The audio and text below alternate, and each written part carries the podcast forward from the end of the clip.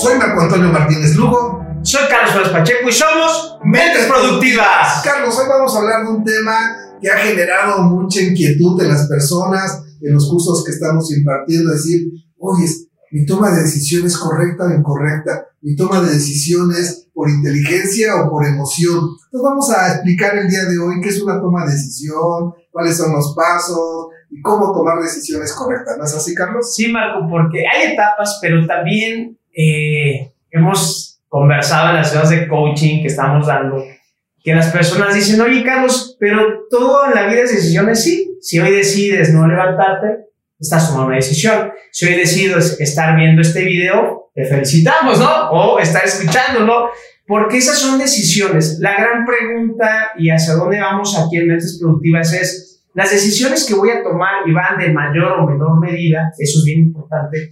La gran pregunta es, ¿esta decisión que voy a tomar me acerca me acerca más a mi meta. Ojo con esto, ¿no? Me acerca a mi meta, al objetivo que me planteé. Tal vez en diciembre, ya sea un diciembre, estableces metas. Pero vamos a ver esta etapa, Marco, para poderles dar un poco más de claridad algunos elementos, algunas herramientas, para que ellos vayan definiendo. Entonces, los invitamos a que saquen nuevamente su hoja, su lápiz, su pluma y empiecen ahí a escribir lo que les vamos a mostrar. ¿No es así, Marco? Así es, porque lo que acabas de comentar, Carlos, es bien importante. O sea, tomamos decisiones unas pueden ser decisiones importantes y otras pueden ser decisiones ordinarias, pero al final de cuentas las decisiones las tomas tú.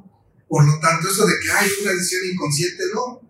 Todas las decisiones son conscientes porque lo haces o no lo haces. O sea, no hay forma de echarle culpa a un tercero. Por lo tanto, pues, si quieres, vamos a ver lo que serían los pasos. Ah, aquí va ah, este, sí, de podrás, dice, podrás evadir las responsabilidades, ¿no? Como dice, no, yo, yo, no, yo no tomé la decisión pero ojo, no las consecuencias. Al final del día, si involucra una afectación favorable o no, pues tienes que hacerte responsable, Marco, de esa decisión. ¿Estás de acuerdo? Totalmente de acuerdo. Y vamos a empezar. ¿Cuáles serían las etapas básicas de una toma de decisión?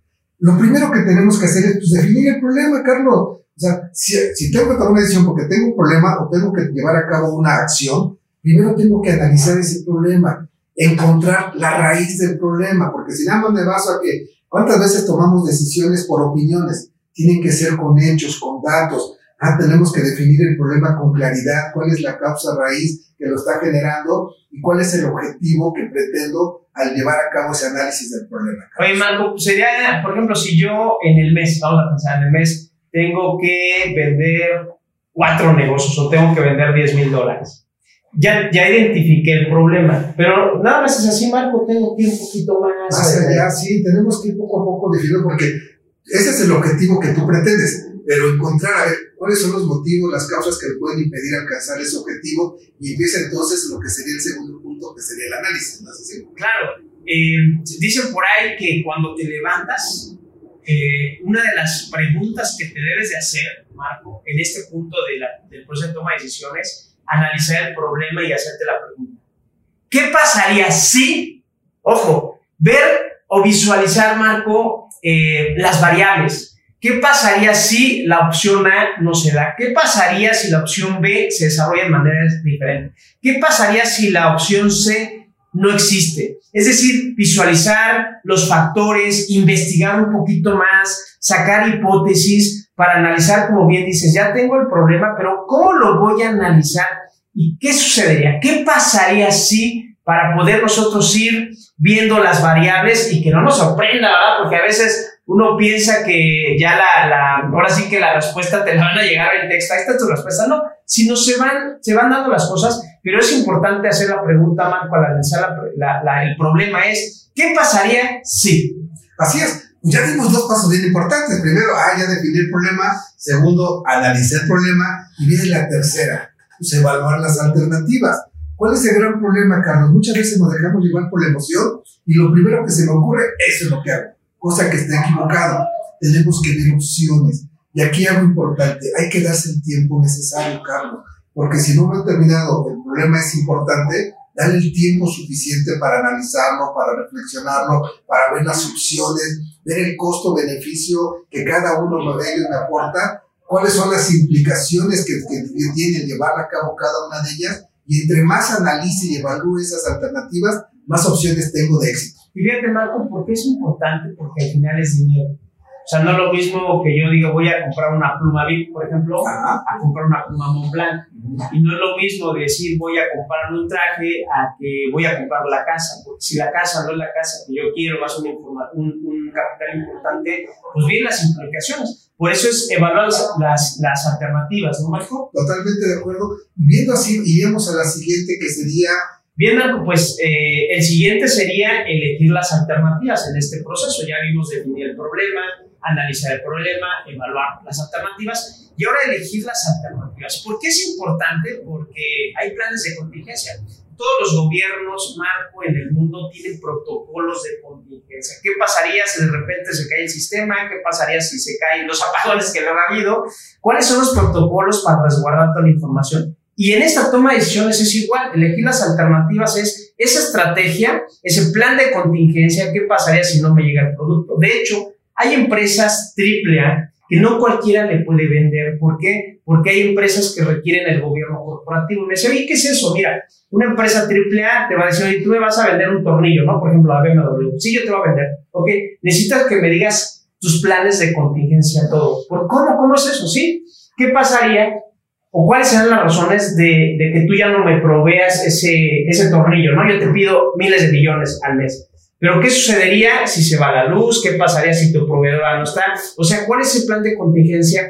Y en la toma de decisiones lleva este proceso precisamente para poder garantizar garantizar que sea la mejor decisión, ¿no, Marco? Totalmente de acuerdo, Carlos, porque lo que tú comentaste es importante. Decir, ok, hay personas que ya tienen las alternativas, ya las evaluaron, pero se pasan. Y, les da miedo el decir, ay, ¿qué decisión voy a tomar? Y a lo mejor ya están conscientes cuál es la mejor, pues dicen, y si me equivoco, y entra lo que tú dices, tener la estratégica para hablar el plan B, el plan C, el plan D, porque esto es fundamental, eso entra dentro de la toma de decisión. Y llegaríamos a la última, Carlos, que sería llevar a cabo y aplicar esa decisión que tomé. El qué va a pasar, qué pasó, qué debo de hacer, es estar supervisando, evaluando cada cosa que está sucediendo para darle seguimiento y verificar si fue la, decisión correcta o si, si me equivoqué, a irme al plan B, que es importante. Siempre tenemos que tener un plan B. No confiarnos a que, ah, yo ya tomé la decisión, soy el mejor. No, realmente tenemos que tener el plan B y el plan C porque me pudo equivocar a pesar de llevar todo este proceso. Oye, Marco, y, y, aquí el tema fue toma de decisiones villanas, ¿no? Y analíticas. Vamos a ver ese, ese peso que existe porque, bueno, pues hay de todo, pero ¿cómo saber si son villanas o analíticas en esta parte, ¿no, Marco? ¿Qué te parece si vemos eh, un, un punto número uno como una decisión villana? Y sería, por ejemplo, el estrechez de la vista solo se ve lo inmediato. ¿Qué, ¿Qué, tan peligroso es esta decisión villana de, pues nada más veo aquí, ¿verdad? Aquí, aquí esto, y no estoy viendo lo demás? ¿Cuál sería ese equilibrio en esta primera decisión villana? El contrapeso, Carlos, sería aumentar las alternativas.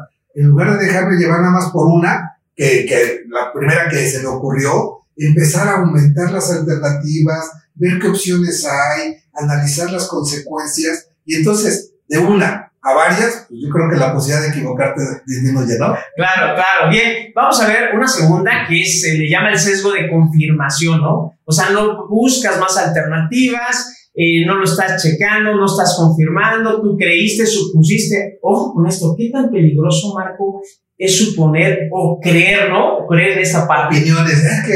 Yo, ah, yo creí y esa parte es un vacío para las tomas de decisiones y ojo con esto. No es lo mismo una decisión de un dólar que de mil, que de cien mil, que de un millón de dólares, y es ahí donde se tiene que sopesar todo esto, ¿no, Marco? Sí, y la contraparte sería, pues, por un lado nada más tengo un sesgo de confirmación, el otro es empezar a analizar las diferentes suposiciones, las diferentes alternativas, y no nada más analizarlas, sino buscar información, indagar, ver qué puede suceder, consultar. Por eso es importante lo que mencionamos hace ratito, darte el tiempo, ¿Por qué todos tenemos esa costumbre, mala costumbre, de luego, luego tomar la decisión en forma inmediata, cuando podemos darnos el tiempo para hacer este proceso de análisis de cada opción? Como el borras, ¿no? Tú dime rana y yo salgo, dice por ahí. Pero fíjate, Marco, aquí hacemos una. ¿Qué tan importante es buscar expertos, consultores, coach, ¿no? Como nosotros estamos llevando con las sesiones de coaching con algunos clientes y prospectos, precisamente para poder ayudar y tomar las mejores alternativas, porque tenemos inteligencias múltiples, talentos distintos, personalidades distintas, las maneras de pensar, pero trabajar en equipo, Marco, hoy es importante. Y un tercer elemento de una decisión villana sería emoción a corto plazo por ejemplo, imagínate que yo quiero bajar algunos kilillos y, me ponen una, una buena hamburguesa con papa y bien deliciosa y jugosa. esa, esa parte inmediata es, ay, pues me la he hecho total, son unos, unos gramos de más. Pero bueno, tomar una, una, decisión emocional a corto plazo es una decisión villana, ¿no? Totalmente de acuerdo. ¿Te acuerdas de ese comercial que salía de que cuenta hasta 10? Igual, era por lo mismo, porque la contraparte es tómate el tiempo, da, una, toma una distancia o un tiempo para tomar la decisión. Entre más difícil y compleja sea esa toma de decisión que vas a hacer, tómate el tiempo que sea necesario. Porque esa parte de que contestar en forma inmediata? Aquí es, reflexiona, toma las tres variables que dimos hace ratito, los puntos anteriores, para tomar la decisión. Y vamos a ver una cuarta que es aquí donde eh, raya, digamos, cuando hay una confianza desmedida. Si debes de tener confianza y a veces, no, no, no, esta es la mejor decisión, no hay otra. Y dejas de escuchar a algunos otros elementos, no permites que te den algunas observaciones. Esa confianza desmedida, cuando dices no hay mejor decisión más que esta, es una decisión villana que puede socavar tu proyecto. ¿No es así, Marco? Totalmente de acuerdo porque cambian las condiciones ¿Cuántas veces no nos ha tocado? Es que esa decisión ya la tomé anteriormente y me funcionó. Sí, pero las condiciones son diferentes. Por eso es que hay que analizar y tener el plan B, el plan C. Eso se llama estrategia. Si yo cuido los aspectos y además tengo el plan B, porque a pesar de todo esto me puedo equivocar, claro. nos podemos equivocar. Entonces, la parte interesante es prepárate para el error, no pasa nada, te puedes equivocar, claro. Y en el mundo del emprendedurismo lo hemos platicado, que dicen, oye, equivócate rápido y barato, sabiendo que existe la posibilidad, pero igual existe la oportunidad de decir, ah, ya aprendí, si es que tienes esa capacidad. Y en este equilibrio, Marco, son dos lo que hemos visto. Las villanas son emocionales y las analíticas son racionales. ¿Cómo, cómo guardar ese equilibrio, Marco, para las decisiones? Se dice fácil, ¿verdad? Pero... Y esa es donde entra inteligencia emocional, o sea, todos los que tú mencionabas de estrechez de vista, celo de confirmación, emoción a corto plazo, confianza desmedida, son emocionales. Y la pregunta sería, ¿tú tomas así tus decisiones? Alguien por ahí nos decía, ¿y cómo puedo saber si, si la tomo emocional o racional? A ver, toma una decisión. Y si a los pocos minutos o días la tienes que cambiar, fue emocional. Y si eso es en forma frecuente, en tomas tomas decisiones emocionales que se le conoce como villanas. Pues Marco, qué interesante esta parte de decisión, ¿no? Qué interesante tema, que nos dejen sus comentarios, que nos eh, digan cómo toman sus decisiones. Aquí en eh, Mentes Productivas siempre tratamos de darles información de valor consciente. Aprende a equivocarte, aprende los errores, pero equivócate rápido y barato. ¿No es así, Marco? Y no te frenes por el miedo, que es algo que luego mucha gente se pasma y tengo que tomar la decisión y mejor no la toman. Pero si no la tomas, ya te equivocaste. Porque al final de cuentas tendrás que tomar mejor el tiempo ya no es el correcto. ¿Te acuerdas, Carlos, que hemos tenido sesiones donde eh, una persona nos pide un coach? cuando sabe que al día siguiente pues, va a tener un problema por de despido, de castigo, de regaño, está consciente nada más de que pensaba que no, no tomó decisiones correctas, en el momento correcto se fue a la escala emocional y después pagó las consecuencias. Pues bien, no dejes que la emoción supere la razón. Busca el equilibrio, esta parte equidistante y da lo mejor de ti. Marco, somos Mentes Productivas.